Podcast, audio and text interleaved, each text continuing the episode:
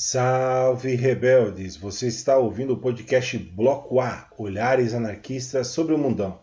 Aqui quem fala é o MK, diretamente da comuna imaginária do bairro Floresta. Peço a todos vocês que procurem pelos aplicativos de podcast como Spotify e outros, assim como no canal no YouTube, adicionem lá o Bloco A. A gente também está no Twitter e no Facebook. Só se jogar no sistema de busca é bem importante o acompanhamento de vocês para que o podcast consiga avançar em sua visualização e em sua adesão entre os companheiros e companheiras ouvintes do universo do podcast, beleza? Vamos anarquizar a podosfera. No episódio de hoje, é o episódio número 13. A gente tem como tema a questão da gripe espanhola e o anarquismo no Brasil da Primeira República, ali entre os anos de 1918 e 1920 por isso a gente chamou aqui para essa conversa o companheiro Renato Ramos e Rafael Viana. Os dois atuam no Núcleo de Pesquisa Marques da Costa, ligado à Federação Anarquista do Rio de Janeiro. O núcleo tem por objetivo investigar o anarquismo atuante no Rio de Janeiro em sua história. E é uma baita alegria ter esses dois companheiros aqui para falar hoje conosco, já que são dois pesquisadores e militantes bem importantes para a história do anarquismo contemporâneo e também para a gente poder pensar esses paralelos entre, entre o Brasil da gripe espanhola de 1918 e o Brasil do coronavírus de 2020. Afinal de contas, tem várias situações para a gente pensar aqui em relação à violência do Estado, a negligência do Estado e dos, dos patrões para atender a classe operária e a maneira que a classe operária procurou resolver esses problemas, né? Então é um assunto que tem bastante apelo para nós pensarmos as dinâmicas do mundão. Beleza, companheirada? Deixo com vocês agora os nossos convidados. Salve, companheirada! Muito bom estar com vocês, com o Rafael e com o Renato aí, são dois companheiros do Núcleo de Pesquisa Marques da Costa, que há muito tempo vem contribuindo com pesquisas na área de história e do anarquismo, especialmente no Rio de Janeiro. Então, companheiros, para início de conversa, vamos apresentar aí cada um de vocês, quem, quem são vocês, de onde vem, tudo mais, só para a galera que está ouvindo aí poder se situar. É, então, meu nome é Rafael Viana, sou professor de História da Rede Municipal de Maricá, é, sou pesquisador também e integro o Núcleo de Pesquisa Marcos da Costa já há alguns anos e o Instituto de Teoria e História Anarquista. Eu sou Renato Ramos, eu sou geólogo, professor do Museu Nacional da UFRJ e sou um pesquisador diletante, interessado no assunto. Participo também há muitos anos, desde a fundação do Núcleo de Pesquisa Marcos da Costa, e vai ser um prazer aí esse bate-papo. Companheiros, é, poderiam apresentar para a gente o que, que é o Núcleo Marcos da Costa, no que consiste as pesquisas, né, o que publica, que eventos que realiza, está ligado a quem? O, o, Núcleo de Pesquisa Marcos da Costa ele foi fundado em dezembro de 2004 né, por militantes da Federação Anarquista do Rio de Janeiro e é uma instância pública dessa organização.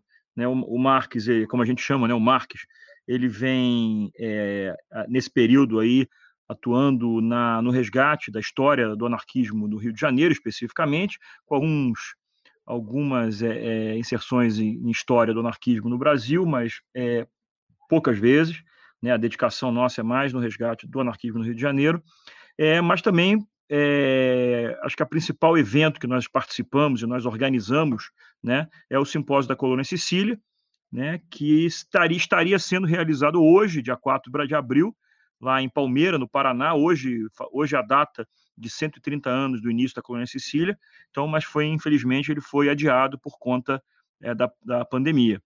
O Marques, ele publica é, já há muitos anos um informativo, o MC, né, MC seria do, do, do Marcos da Costa, né, era o codinome, o, o apelido dele no jornal A Pátria, e publica pequenos textos sobre caos, sobre episódios e histórias do anarquismo do Rio de Janeiro.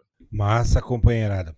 Hoje a gente vai falar um pouco sobre a gripe espanhola no Brasil, no mundo, e também a relação com, no contexto que o anarquismo era muito forte politicamente no, não só no Rio de Janeiro, como no Brasil todo, aí, como uma ideologia de luta inserida no movimento operário da época, né, companheirada? Para a gente começar a falar sobre a gripe espanhola, o que nos motiva é esse contexto que a gente está vivendo da pandemia, né? E vamos tentar aí fazer um diálogo do presente com o passado, né? não entendendo ele como uma repetição, mas tentando compreendê-lo, é, o, que, que, é, o que, que é de possível de comparar é, o do ontem com o hoje. Então, para início de conversa, companheiros, se pudessem é, fazer uma contextualização aí um, do mundo e do Brasil nesse contexto que surge, né? nesse momento que surge a gripe espanhola durante o, o ano de 1918, para que a gente possa começar a se situar aí no tempo, no espaço e nas, no, na, na conjuntura da época, né? Bem, acho que a gente, para a gente situar o que está acontecendo no mundo, o acontecimento fundamental desse período é a Primeira Guerra Mundial, né? É, então, a, o contexto da gripe espanhola se passa nesse período. Acho que também é importante destacar a revolução, o processo da Revolução Russa, em 1917, que vai ter grandes influências no mundo inteiro.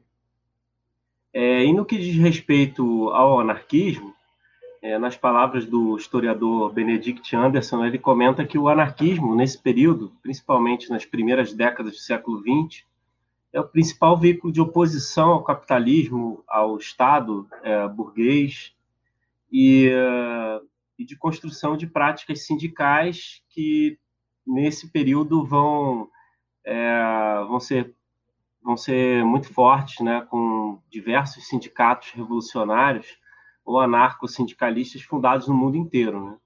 Então, acho que o contexto internacional passa é, por esses elementos políticos e sociais. Eu acho que é importante dizer também né, sobre a, a, a, greve de 17, ou seja, o anarquismo, depois do, do, segundo Congresso Operário de 1913, ele tem alguns anos de, de, não, de atividade não muito grande, até 1917, e em 17 há um crescimento muito grande dos sindicatos revolucionários que vão redundar na, na grande greve de 17, né, sobre é, é, e depois com, com os episódios da Revolução Russa, né, toda aquela empolgação no proletariado que aconteceu nas grandes capitais brasileiras, principalmente, e que foi algo muito importante. E a gripe, ela ocorre também é, é exatamente, ela ocorre na reta final da Segunda Guerra Mundial.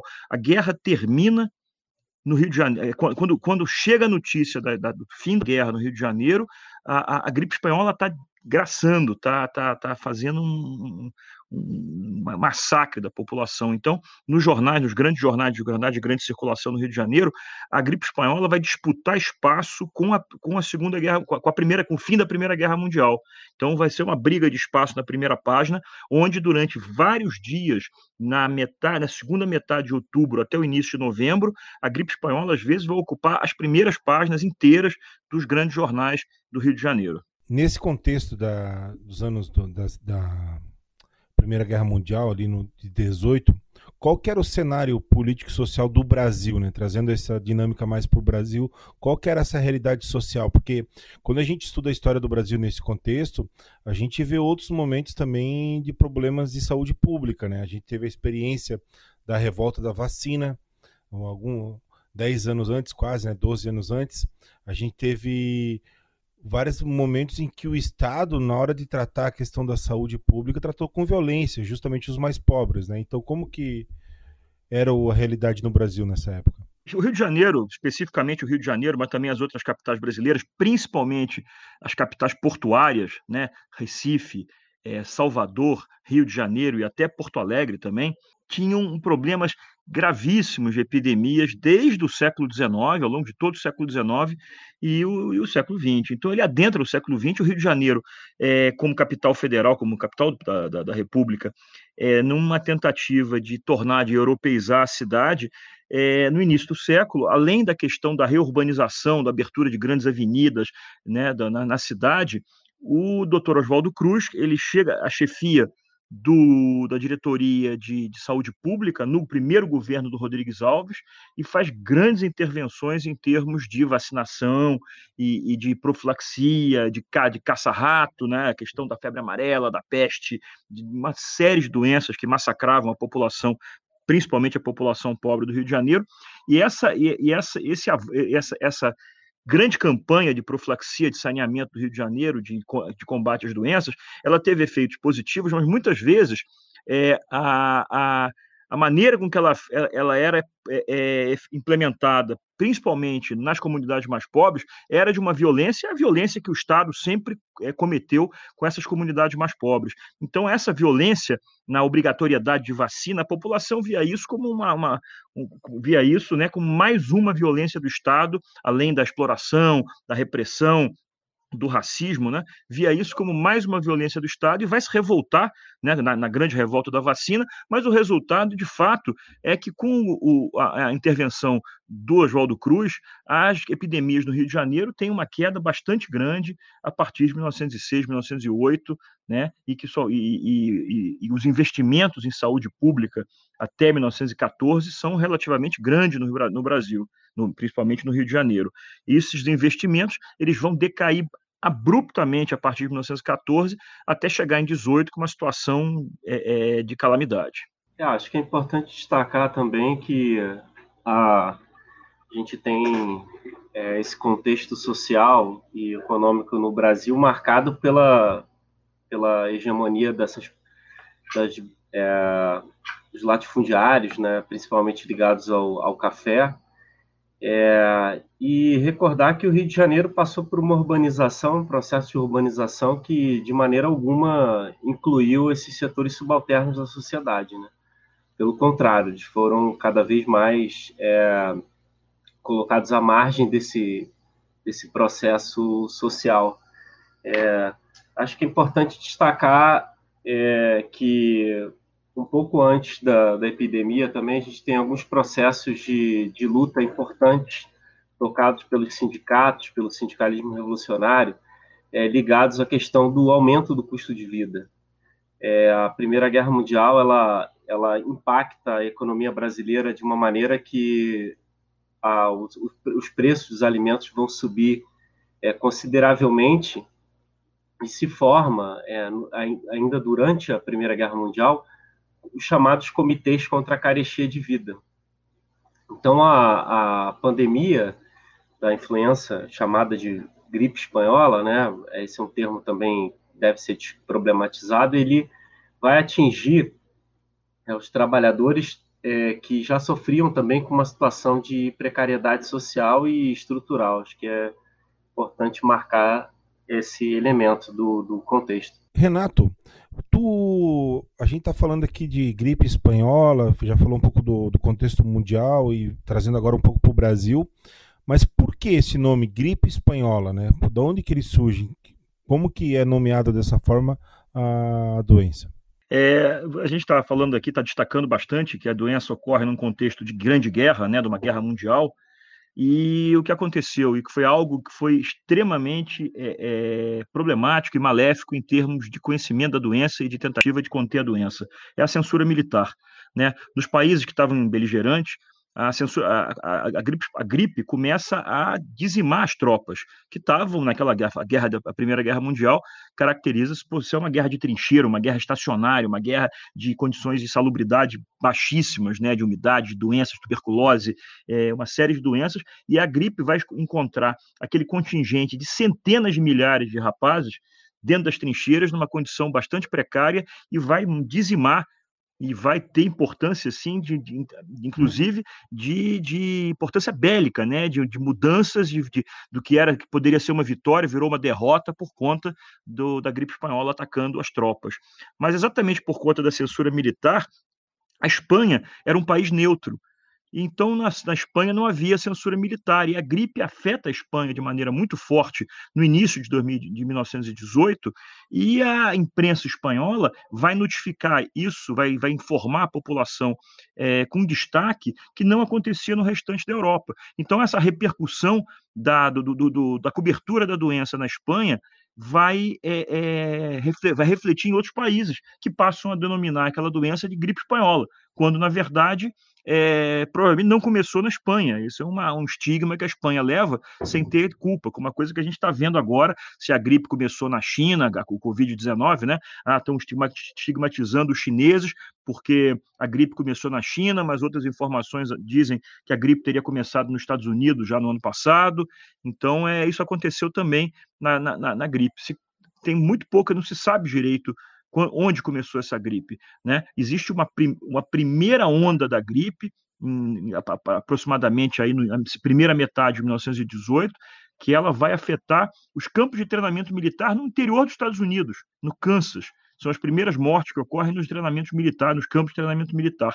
A segunda onda é a onda violentíssima, né, que mata milhões de pessoas pelo mundo, aí umas cifras da ordem de ter matado aí de 17 a 50 milhões de pessoas no mundo, algumas cifras até maiores, de ter afetado talvez um quarto da população mundial, 500 milhões de pessoas afetou, né? Mas essa gripe ela vai, ela vai se, se disseminar por todos os países, principalmente através dos navios, né, do, do, do, do, transporte de passageiros via, via navio. Em relação aos navios, numa outra conversa que a gente teve, você chegou a citar, Renato, que há uma, uma determinada situação do, do navio que chega no Nordeste, se não me engano, Pernambuco, onde se dizem ser, algumas fontes apontam como a entrada da gripe no Brasil nesse contexto. Tu poderia mencionar para a gente qual foi essa situação?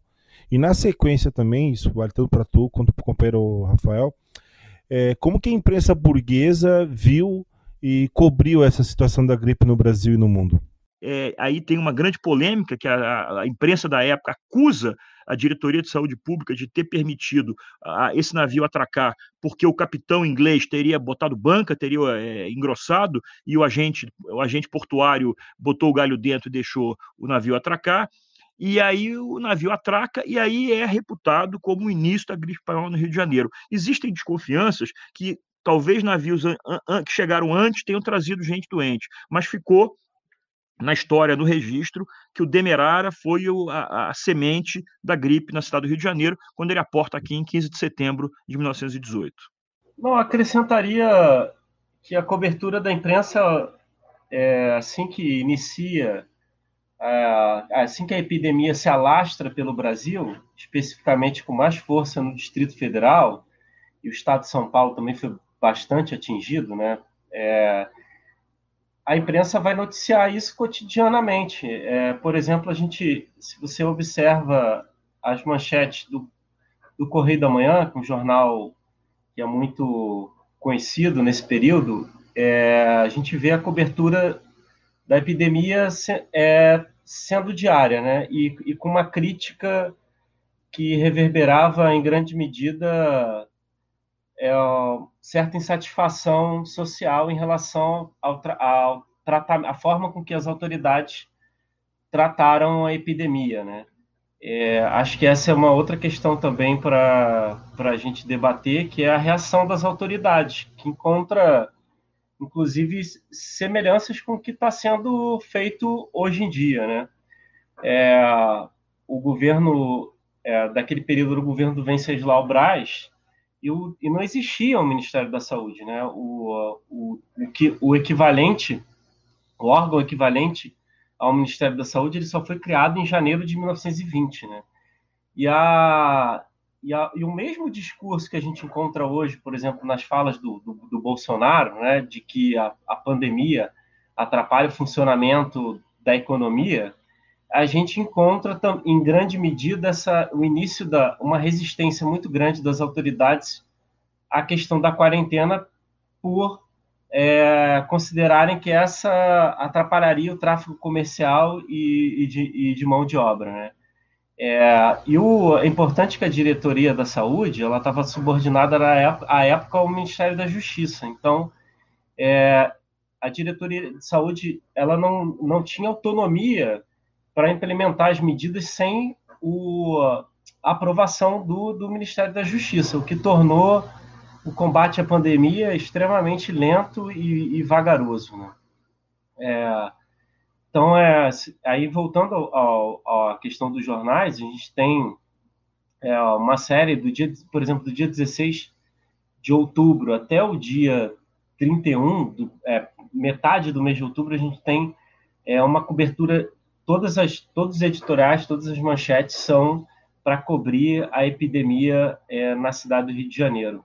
É, isso vai ser um pouco padrão dos outros jornais nos outros estados também, que vão tentar acompanhar. Agora, como sempre, é, como a gente a gente está passando por algo semelhante hoje, que é a questão da subnotificação, né? que não, a gente, não se tinha a dimensão exata dos vitimados é, pela epidemia da, da gripe espanhola no período. Em relação à imprensa operária, né, ela tinha uma abordagem diferente, ela chegava a abordar, e qual era o tipo de abordagem da imprensa operária sobre a gripe espanhola? Porque se, tinha uma, tem, se tem uma narrativa que ela foi democrática, né, uma, uma aspas bem generosa, né, ela foi uma, porque matou rico, e matou, o presidente e matou o operário, né, então não seria como que a imprensa operária abordou o tema? É, acho que uma, coisa interessante, assim, que, tá, que o Rafael estava falando, das, das, analogias com a gripe atual, tem uma muito interessante que saiu na, na, revista Careta, que era uma revista muito, muito lida por todas as classes sociais do Rio de Janeiro, que na, no dia 5 de outubro de 1918, a Careta lança um artigo dizendo que a doença, que a gripe, era uma doença que era criada pelos alemães que teriam espalhado essa, essa doença, né, o agente, pelo mundo através de seus submarinos. Ou seja, é, é, olha só que coisa semelhante, né? Quando o, o, o o Bolsonaro e seus filhos e outras pessoas reputam aquilo como uma criação dos chineses para dominar o mundo, para destruir a economia mundial e virar a maior potência mundial, ou dizer que os Estados Unidos fizeram isso também para fazer a mesma coisa, para destruir a China. Ou seja, as coisas são têm uns paralelos bastante ao longo depois de 100 anos, né, em relação é, é, a isso. Né? A, a, vou passar, o, o Rafael fala mais sobre a imprensa operária, que ele tem mais conhecimento. É, eu acho que uma coisa que é importante mencionar é que, de maneira geral, como a classe operária reagiu diante a pandemia, né?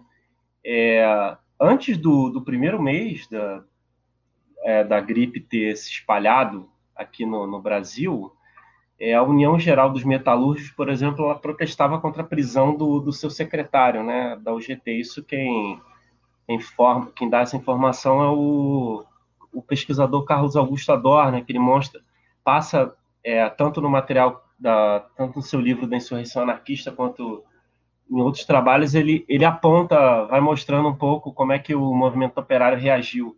É importante dizer que é, algumas greves, estouraram algumas greves em fábricas de tecido é, no, um, no período, no mês que a, que a gripe, que a influenza espanhola chega aqui no, no Brasil, né? E eu acho que um outro paralelo que a gente pode fazer com, com o atual momento que a gente vive é em relação a como os patrões reagem a, em relação à pandemia. Né? No caso dessas greves de fábricas de tecido, já havia uma iniciativa é, desses, desses do, da classe patronal em diminuir a produção o que acabou implicando numa redução de salário né, desses trabalhadores. Os trabalhadores tiveram o seu salário reduzido.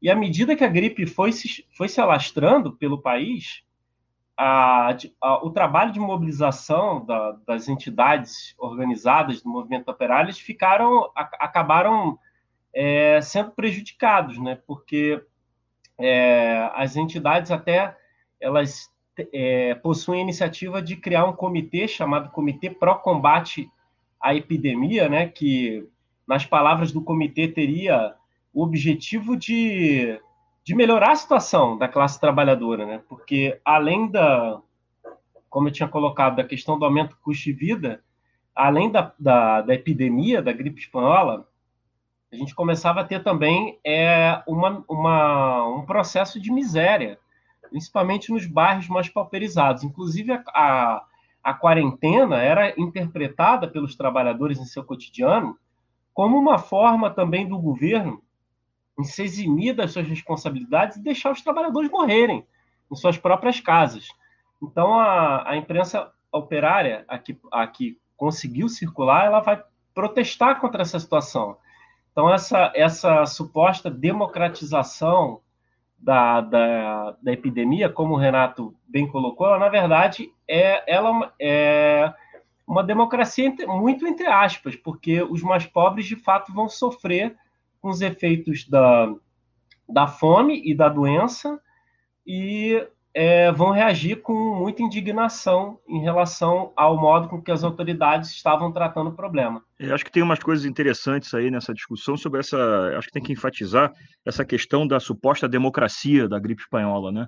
Que ela foi democrática, que ela afetou todas as classes sociais. primeiro que é, um, é verdade, ela afetou todas as classes sociais.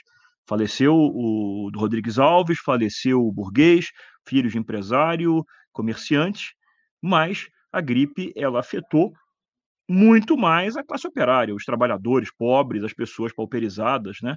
É, o Rio de Janeiro, naquela época, tinha mais ou menos 910 mil habitantes, 700 mil pessoas moravam no centro da cidade e cerca de 200, 210 mil pessoas nos subúrbios. Né? Onde morava a maior parte dessa população? Moravam nas favelas nascentes, né, a primeira favela já da última década do século XIX, né, nós estamos aí 20, pouco, pouco mais de, de 20 anos é, é, depois da criação da primeira favela no Rio de Janeiro, ali no Morro da Providência, é, viviam nessas favelas que começavam a se disseminar pela cidade, viviam em grande número, muito maior, nos cortiços do centro da cidade, que mesmo com a abertura das avenidas em 1906, ainda havia muita gente morando em cortiço no Rio de Janeiro, e grande parte da população pobre nos subúrbios, como distantes, abandonados, com pouco transporte, com pouca assistência. Ou seja, a doença ela vai afetar essa população que vivia é, é, em condições pauperizadas, com, com fome, com jornadas de trabalho extenuantes, na informalidade, né? E, e isso é que vai então essa essa esse essa essa jargão de democracia da doença isso é uma é, é, não é, é, é, cruel, né? Porque a maior parte das pessoas é, morreu eram pobres, né? Agora, de fato, a as notícias que saíram sobre, por exemplo, a tragédia, a hecatombe que aconteceu no cemitério São Francisco Xavier, que é o Caju, no Rio de Janeiro, onde é que a maior parte dos enterros aconteciam.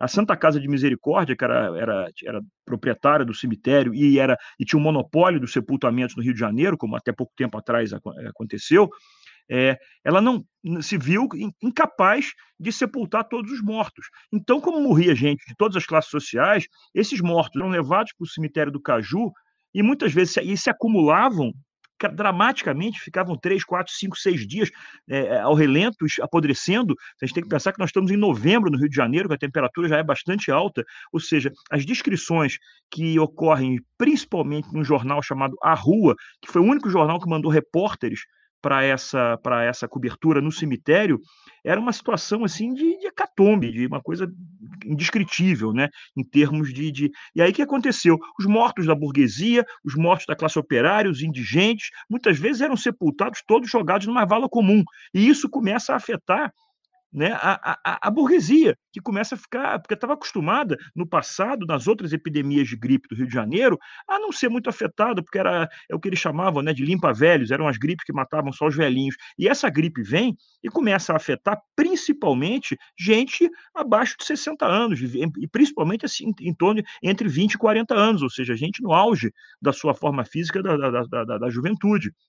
Então, a, a, a, classe operária fica revoltada com a falta de assistência, com o desleixo do governo federal e principalmente da diretoria de saúde pública em relação à epidemia, mas também a burguesia começa a pressionar através da grande imprensa, que era o seu, o seu veículo, né, dos vários jornais da grande imprensa, começa também a pressionar o governo para tomar medidas que a coisa tinha se perdido, saído do controle. É, eu acho que reforçando aí o que o Renato colocou, do papel da, das elites, né, políticas no, né, durante a pandemia, é, e tentando continuar a responder a, a, provocação que o, que o Michael fez em relação ao movimento operário, é importante que a criação do Comitê Pró-Pandemia, ele, ele não foi, o seu desenvolvimento foi interrompido pela prisão dos militantes que faziam parte desse comitê. Inclusive, durante todo o processo da, da, de difusão da gripe espanhola, é, a imprensa operária vai denunciar os autoritarismos do, do Aurelino Leal, que era o chefe de polícia do Distrito Federal. O Distrito Federal ficava na cidade, no estado do Rio de Janeiro. É, e, ao mesmo tempo, essa luta contra o, o autoritarismo da, da, das, dos órgãos, das agências de repressão, ela andou paralela a reivindicações materiais dos operários, é, que, por exemplo, vão reivindicar é, a dispensa dos pagamentos dos aluguéis, né, especificamente daquelas casas que eram propriedade das empresas e, do, do, do a, e, dos donos das fábricas. Né, era muito comum a, a, a gente ter vilas operárias é, onde os donos daquelas vilas eram os mesmos donos das indústrias e das empresas, e também a reivindicação de abono de 50% no ordenado do, dos operários que estavam parados, né? que eu acho que dialoga muito com, com toda a tragédia que a gente está vivendo hoje, de demora é, e, e, e, toda a má vontade que a gente observa no, no Ministério da Economia e, e, na Presidência da República em fornecer apoio a atores que não, não possuem um trabalho estável. Um paralelo, o Rafael citou agora a questão da greve do aluguel, né, dos inquilinos, né, é muito interessante porque é, uns 10 anos antes, o Nilo Vasco escreve uma peça, Greve dos Inquilinos, né? E hoje, por exemplo, nos Estados Unidos, já vem nos últimos 3, 4 anos, mas agora na questão do coronavírus ganha mais força, vem se reivindicando a greve do aluguel. Inclusive, tem uma campanha não pagamento do aluguel no mês de abril, né? Então, é um paralelo interessante como essa pauta retorna, né? Assim como retorna também é, as condições de trabalho sem direitos, né? A gente tem vários segmentos assim que, desde a reforma trabalhista ali colocada no governo do Michel Temer, vem entrando com muita força, a questão também do, da uberização, dos trabalhos terceirizados e tudo mais. É muito interessante esses paralelos que são reconstruídos agora, né? Tem uns aspectos interessantes que durante tem um artigo que eu vi que foi escrito pelo editor é, do jornal Correio da Manhã, uma coluna que foi exatamente durante a, a, epidemia da gripe espanhola, em que ele fala na questão dos direitos dos trabalhadores, né? Da necessidade de, de, regular os direitos, ou seja, já havia uma discussão na imprensa entre os políticos, né, na questão da regulação dos direitos dos trabalhadores. E é uma coisa até que prevê um pouco a, a, a insurreição que vai acontecer no mês seguinte, né, quando a, a paciência de uma parcela da classe operária é, é, é, se perde e eles tentam tomar o poder no Rio de Janeiro, né, e a classe dominante já começava a ver que a superexploração né, aliada à, à, questão da gripe espanhola, que foi um massacre em relação à classe trabalhadora e revoltou muitos operários por conta do desleixo, principalmente nos subúrbios, onde morreu muita gente abandonada, né, não havia assistência, não havia, as pessoas morriam dentro de casa, a família inteira às vezes morria dentro de casa e apodrecia todo mundo junto dentro de casa. Os, os corpos sequer eram buscados. Né? Acredita-se que, por exemplo, no Rio de Janeiro, você tenha morrido em torno aí de 12, as estimativas são de 12 a 15 mil pessoas, talvez isso tenha sido muito maior, porque muita gente no subúrbio enterrou gente nos quintais, na, na, nos terrenos baldios, porque a assistência não buscava. Então, é, é, não foi feita nenhuma estratégia de, de, de, combate a essa gripe, né? Tanto que o, o, o, diretor de saúde pública, que era o Carlos Seidel, que era um médico desde a época do Oswaldo Cruz, ele é, é, é eleito como bode expiatório ele é demitido, praticamente demitido, ele pede demissão, mas ele ia ser demitido pelo Venceslau Braz no auge da epidemia, tentam nomear, tentam nomear um preposto dele, um outro médico lá, mas a população, de to toda a população, inclusive a, a burguesia, ela revoltada, ela, e aí, através da imprensa, é, exige, e o Carlos, o Carlos Chagas assume a epidemia quando ela começa já a descender de outubro para novembro. É, companheiros, em relação aos números dos mortos no Brasil, né? A gente tem tem tem diferenças, por exemplo, do norte para o nordeste, do sul. Você chega a ter algum desses dados ou até como também como a classe operária reagiu nas outras regiões além do, do, do, do sudeste? É, as cifras nunca não são exatas, né? É de fato uma, da, uma das informações é, preliminares se baseiam em mais de 35 mil mortes em todo o, o Brasil, né?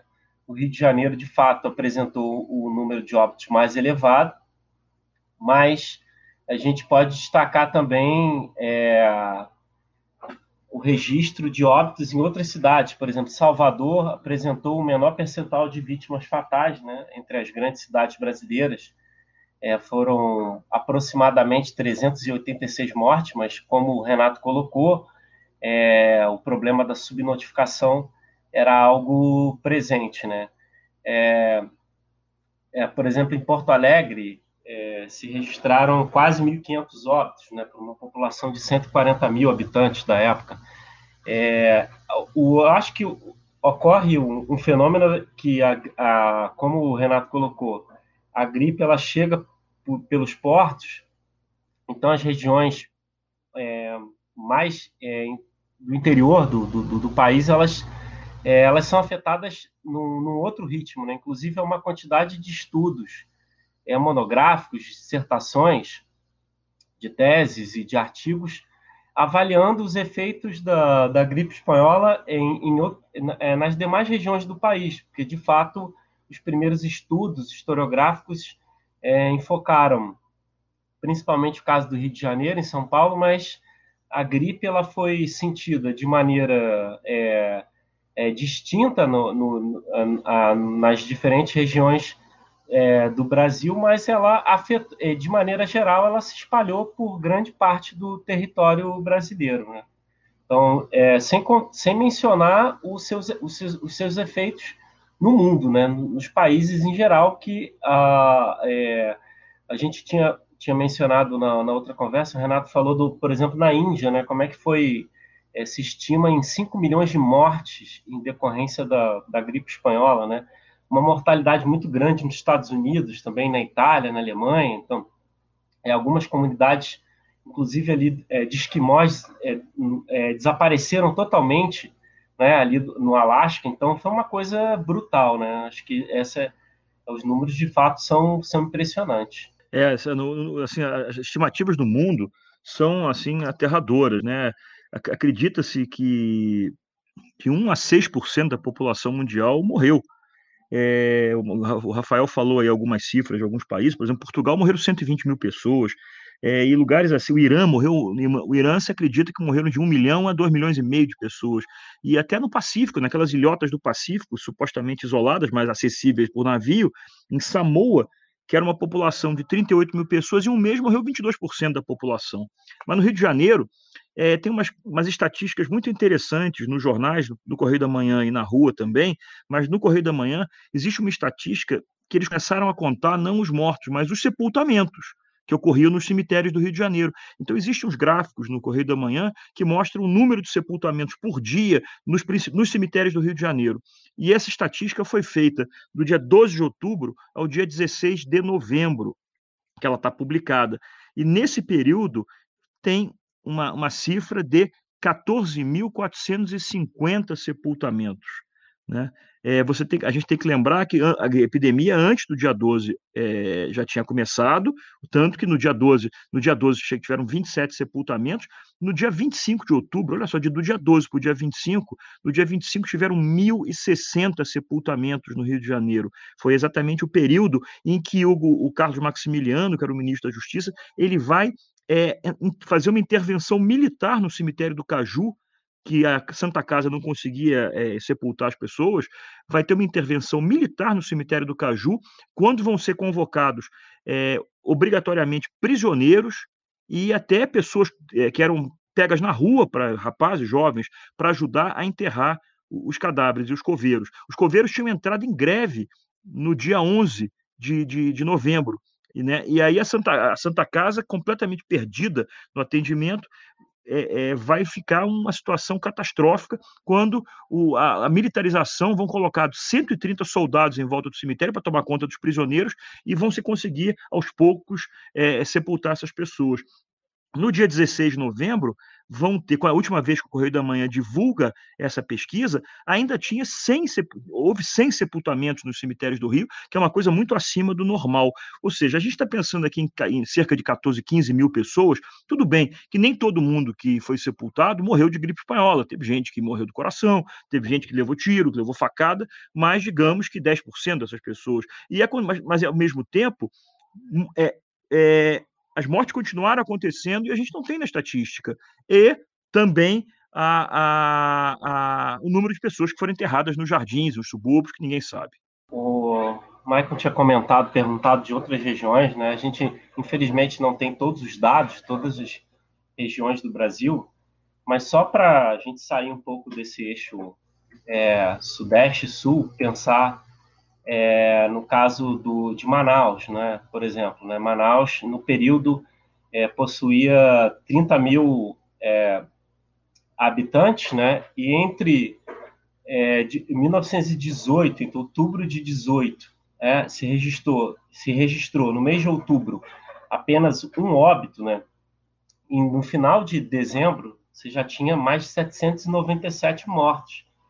É, na cidade de Manaus, o que para uma é, para um universo de, de 30 mil habitantes é uma, é uma cifra é, monstruosa, né? É, o, a Diretoria de Higiene Pública, no período, estimava em mais de 9 mil infectados na capital, que é, é, que é um pouco a discussão também que a gente vive hoje no, no, no campo da medicina, né? O, o, número alto de infectados, é, inclusive assintomáticos, é, do, do Covid-19.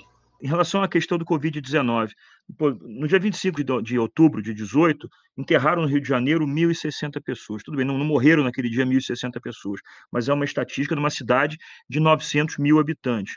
Ou seja, mil sepultamentos, digamos que teria morrido nos últimos dias anteriores 600, 500 pessoas por dia no Rio de Janeiro. Veja só, na Itália, no dia 27 de março, morreram 920 pessoas. A Itália tem 60 milhões de habitantes. A Espanha, no dia 1 de abril, morreram 846 pessoas. A Espanha tem 47 milhões de habitantes, ou seja, o Rio de Janeiro, com 900 mil habitantes, tinha aproximadamente essa cifra. Impressionante, mais paralelos surgem, né? A questão, por exemplo, da militarização do cemitério, como o Renato citou, a greve dos coveiros, né? Categoria de trabalhadores tendo que fazer greve numa situação como essa de, de calamidade, porque sobrecarga de trabalho, falta de, né, de equipamentos de proteção individual que a gente tem hoje. Então esses paralelos são muito, muito, muito potentes, né, para a gente pensar algumas coisas. É, a gente está falando de 1918, né, ali outubro, novembro de 1918. A gente está falando de pouco mais de 12 meses, digamos assim, da grande greve geral que é levou o Brasil, a classe operária no Brasil, do norte a sul, leste a oeste, paralisar a produção e tal, talvez sendo o principal, é, o grande movimento que na Primeira República que parou o Brasil, né? Sendo que as outras revoltas e movimentos foram mais localizados geograficamente e esse se espalhou pelo país, né? A gente tem registros históricos no, no Belém, Recife, Rio de Janeiro, Joinville, Porto Alegre, né? E várias cidades. Nesse contexto, o anarquismo era muito forte, como já foi dito por vocês, né? Era uma das ideologias atuantes junto ao movimento operário, a gente tinha outras correntes do socialismo também, mas o anarquismo era uma, uma, uma potência ali, organizativa, e junto ao, ao movimento operário. Como que, nesse contexto, o anarquismo agiu, né? Já foi citado aqui que em novembro a gente vai ter a insurreição anarquista, que que vai vir um pouco desse, dessa tensão que estava se vivendo também no contexto da gripe. Mas como que o anarquismo, é, enquanto ideologia predominante ali no movimento operário, reagiu a esse cenário? Primeiro, a gente relacionar essas questões que a gente apontou anteriormente, de que é, além das condições materiais, né, de pauperização dos trabalhadores nesse período, é, agravados, nessa, né, essas condições agravadas pela, pela questão da Primeira Guerra Mundial e, e dos problemas econômicos que o Brasil é, teve passando por esse processo, né? É, eu, inclusive nos relatos, né, tem algumas pesquisas que, inclusive, que entrevistaram algumas pessoas que viveram esse, esse período, apontam que havia uma insatisfação popular muito grande é, com a forma que o governo lidou com essa enfermidade. Então, é, esse conjunto de elementos, é, ele, ele, na verdade, foi um, um, um, grande barril de pólvora, né, que só precisava do, do estopim correto. E o, no que diz respeito ao anarquismo, o anarquismo ele, ele estava num processo de, de organização crescente é, em todo o período anterior, né? inclusive ainda durante, no início da Primeira Guerra Mundial, os anarquistas vão é, se articular num comitê, é, numa luta né, que passava por uma articulação latino-americana contra a Primeira Guerra, né, contra o conflito bélico.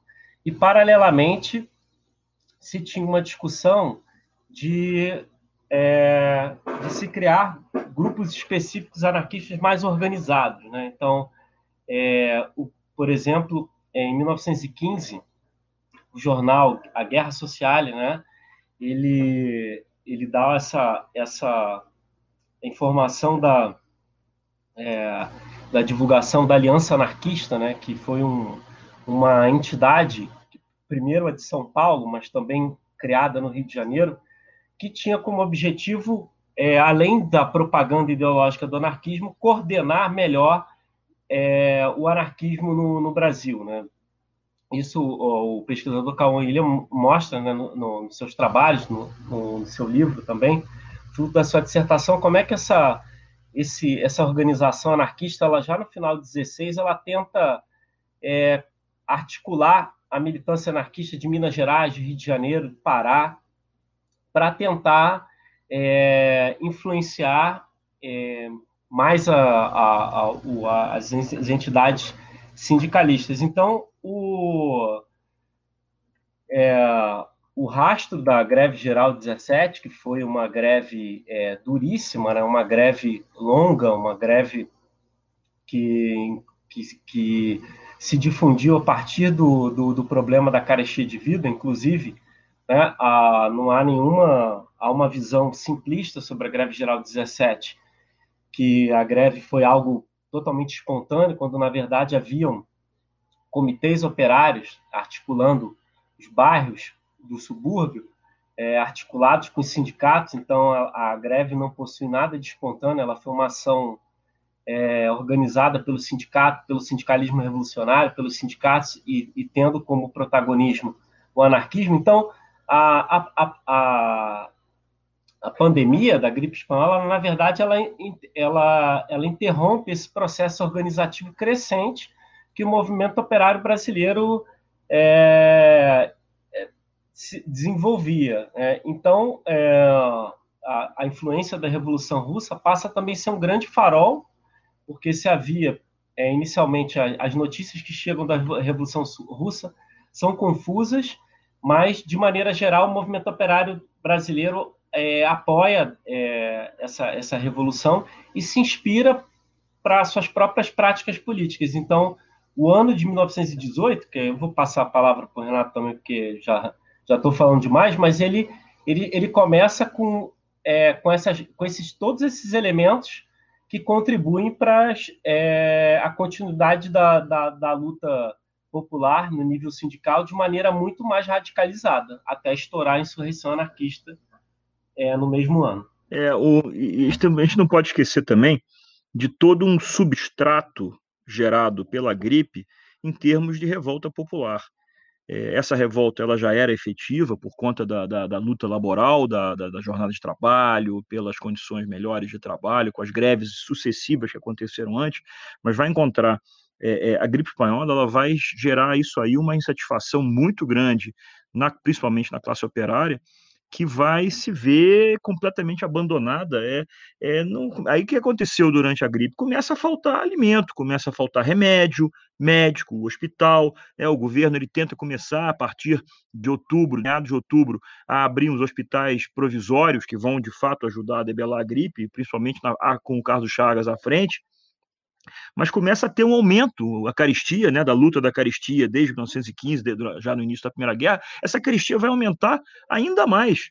Né? Os remédios, as farmácias vão começar a, a majorar os preços, a, a, tanto que o governo vai ter que ser obrigado, por exemplo, o quinino, outra, outra analogia né, ao que está acontecendo hoje, da hidroquinina, hidro, hidroquinina, que estão falando aí, que é um dos remédios que pode é, combater o Covid-19. O grande remédio na época para tentar combater a gripe era o quinino. E esse quinino começa a ser super, é, o, so, a botar sobrepreço às farmácias, tanto que o governo tem que intervir e tabelar o quinino, porque começou a gerar é, problema de gente invadindo farmácia e milha, muita gente. Você você vai ter, por exemplo, a questão é, das galinhas, né? As pessoas acreditavam que a alimentação de doente era canja, então começa a ter uma busca de galinha e os comerciantes começam a majorar o preço de galinha e começa a desaparecer as galinhas, até que, por exemplo, uma quitanda no Catumbi, que o cara queria cobrar sobrepreço, foi saqueada pela população enfurecida, né? E é também a questão da comunidade médica. Ninguém se entendia o que estava acontecendo, ninguém dizia o que, que era. Gripe só, vai ser, só vão saber o que, que é o agente da gripe em 1933, que vão descobrir o que é o vírus. Ninguém sabia o que, que era. Então, o que, que começa a acontecer no Rio de Janeiro? Começa a ter um, um desespero da classe operária e começar com a questão da medicina da medicina caseira, de ervas e do remédios, mesinhas, aquelas coisas do século XIX ou antes até, que a população desassistida começa a ter que apelar para a medicina caseira, né?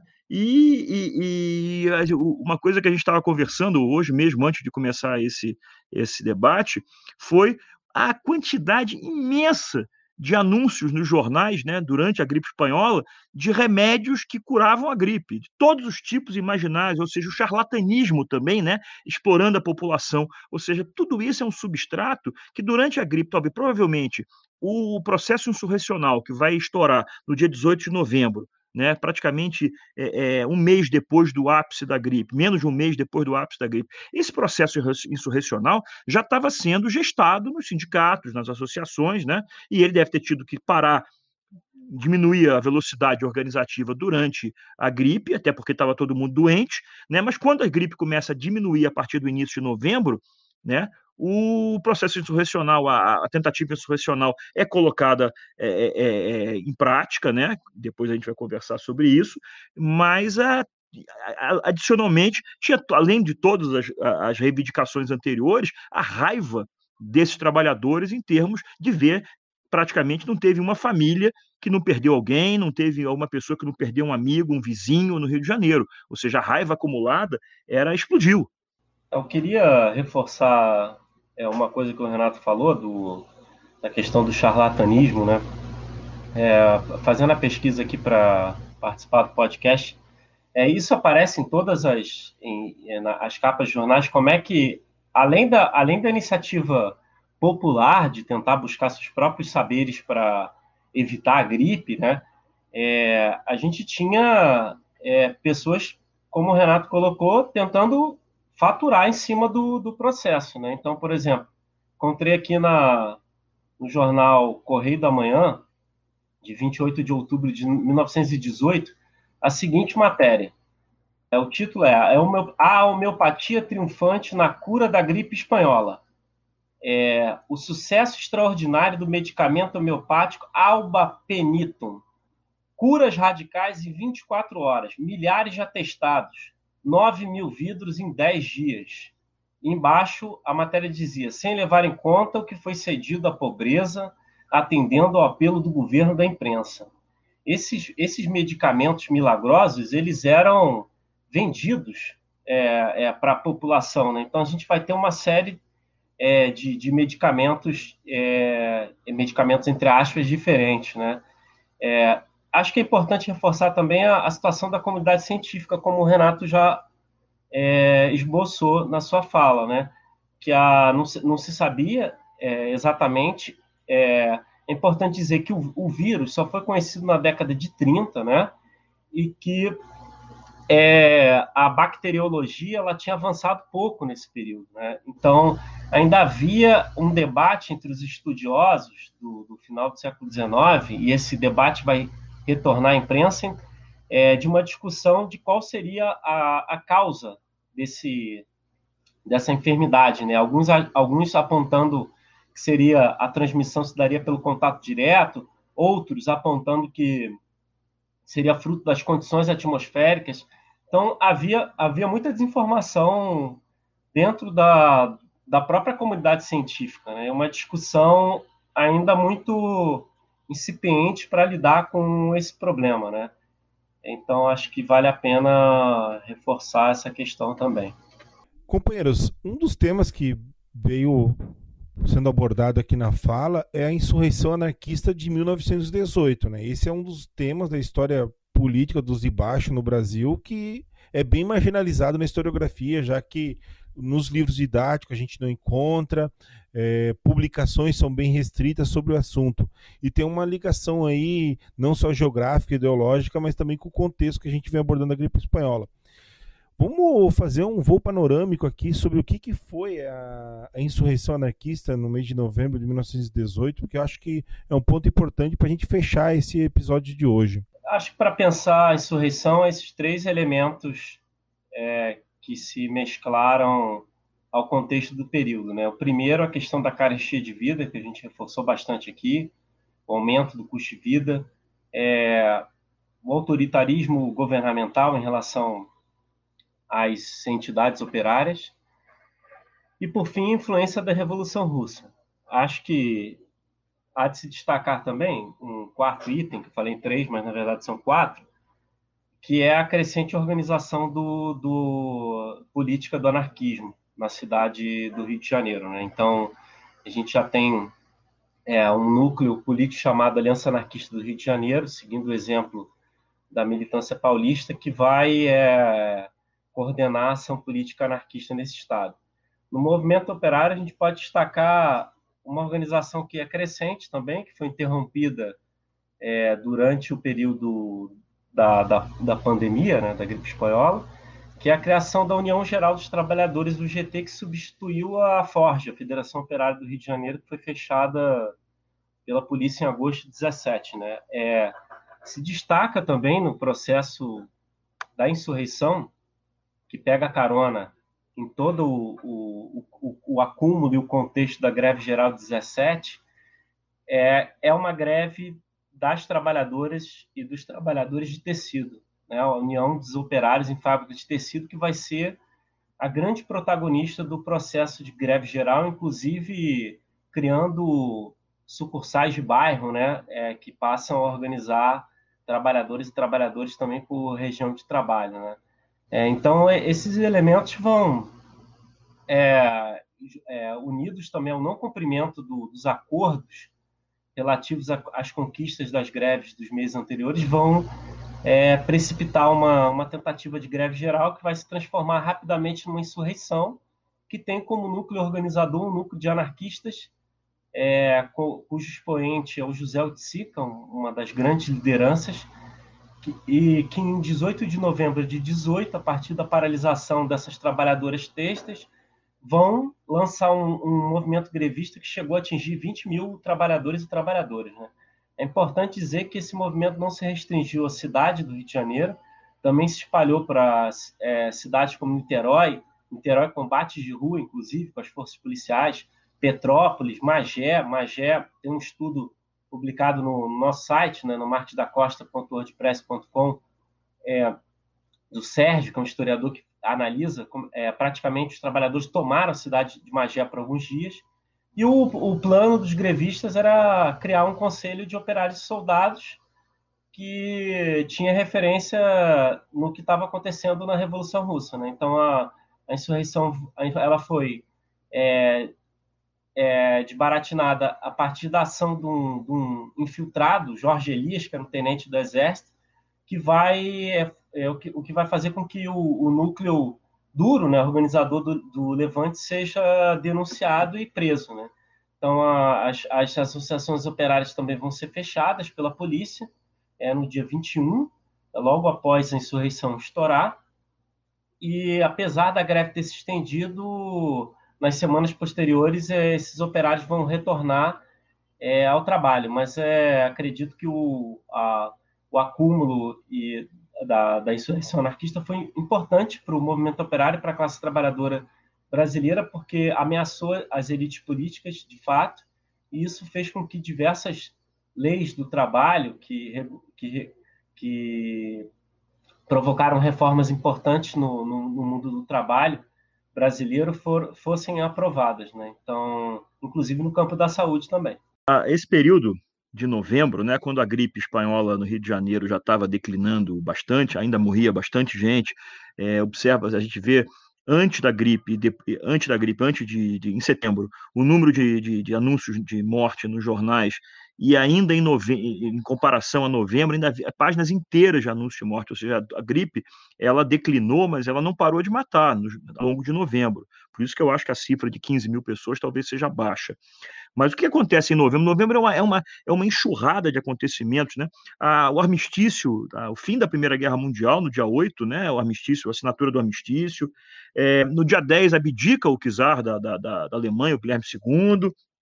No dia 11, começam a chegar, né, 11 de novembro, nos jornais, começam a chegar as notícias da Revolução da Alemanha, da República da Baviera, dos soviéticos na Alemanha, e no dia 15 de novembro assume o presidente, o Delfim Moreira, que era o vice-presidente do Nilo Peçanha, que estava doente com a gripe espanhola, não pôde assumir, vai morrer em janeiro do ano seguinte, né? E o Delfim Moreira assume como presidente, ou seja, é uma sucessão de eventos que aí no dia 18, a tentativa insurrecional, né, que ela é, de manhã, as fábricas de tecido em conjunto do Rio de Janeiro entram em greve, foi uma coisa muito bem articulada, né? E o plano de atacar, de tomar o, o, depósito de munições ali no, na, na, região de São Cristóvão, em que aí sim a polícia já estava avisada pelo tenente Ajus, né? E aí, mas mesmo assim, os trabalhadores conseguem tomar uma delegacia policial em São Cristóvão com o uso de armas e a classe operária armada, né? É, é, toma uma delegacia e, e há confrontos de rua, mas o exército e a polícia já estavam preparados.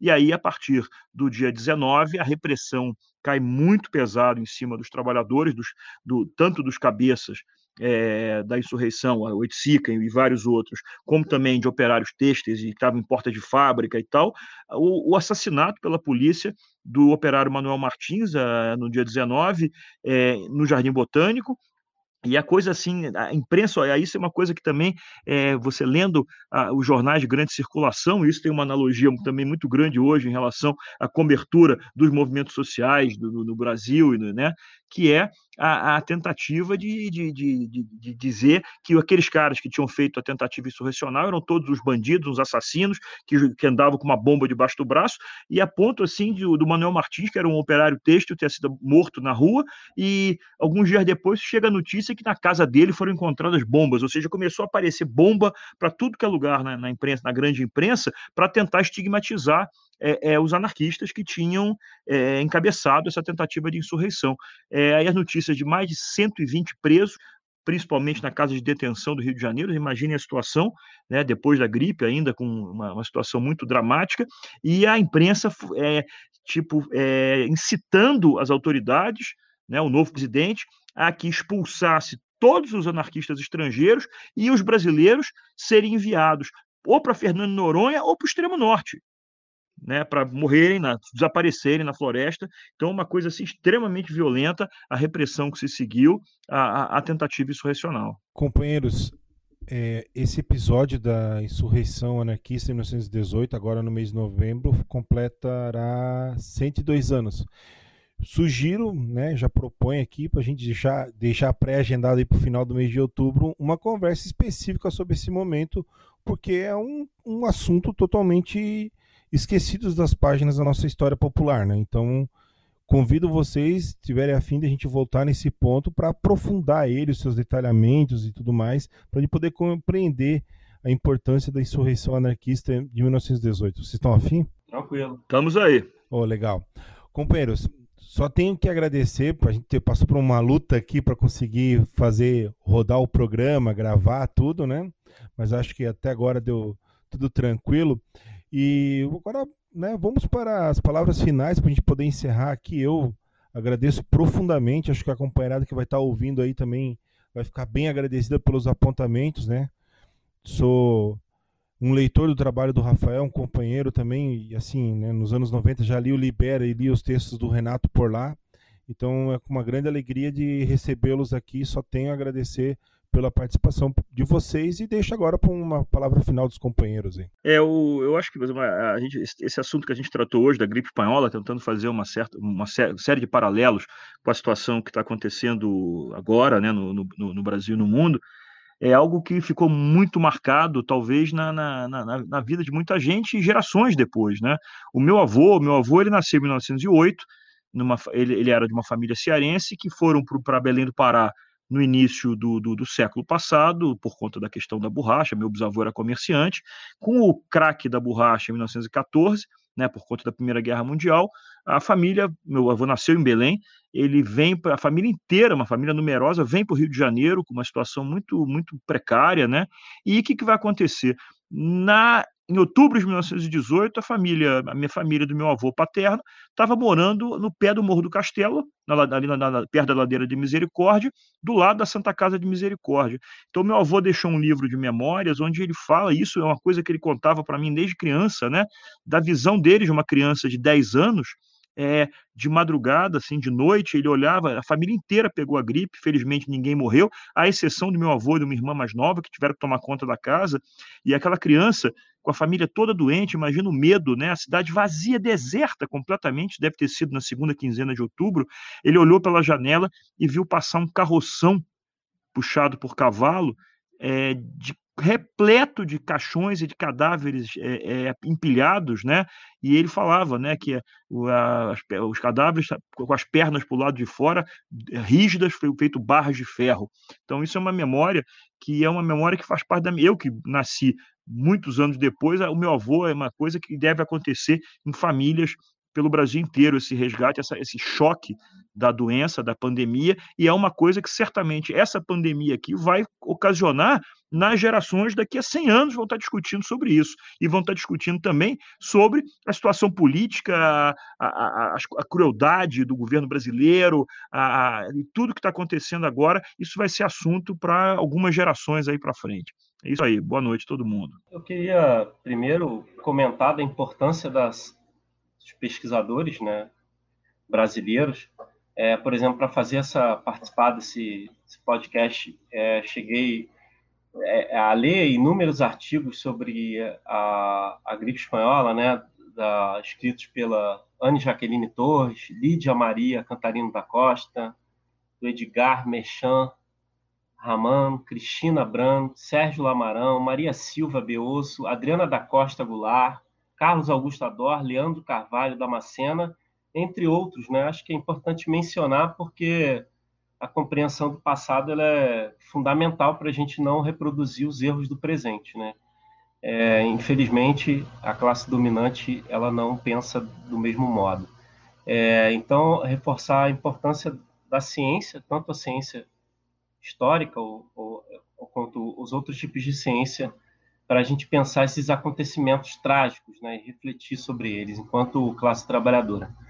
Acho que, é, também para fechar, é, mencionaria também é, como a gente está vivendo um é, num, num, período onde há um setor da sociedade obscurantista que se recusa a acreditar no vírus, né, se recusa a adotar qualquer medida científica ou orientada pela ciência, e o quanto é, a gente pode pagar um preço muito alto por isso, né? Acho que o anarquismo, uma das lições históricas do anarquismo foi que os, os e as anarquistas, é, de maneira geral, construíram, cultivaram um ambiente extremamente racional, né? Onde a ciência era valorizada como uma, uma disciplina que poderia ajudar os, é, os trabalhadores e as trabalhadoras a, a sua emancipação. Em nenhum momento havia uma ilusão é, do movimento operário ou do anarquismo, uma, uma espécie de ciência neutra, né? se havia uma leitura muito clara de que, enquanto a burguesia dominar a ciência, a ciência não serviria aos propósitos da classe trabalhadora, mas de maneira nenhuma é, é, o anarquismo se rendeu a discursos irracionalistas, né? discursos que, que imputam a ciência como um grande problema, ou a ciência como um, uma coisa é, que não valeria é, muito. Então, acho que a gente precisa separar isso e reforçar que a nossa luta, além de, além de classe, ela também para combater essas posturas obscurantistas que, associadas às elites políticas, estão colocando em, em risco a, a nossa saúde e o nosso cotidiano e o nosso existir. Então, era só isso que eu queria falar. Valeu, companheirada. Encerramos aqui o episódio do podcast Bloco A.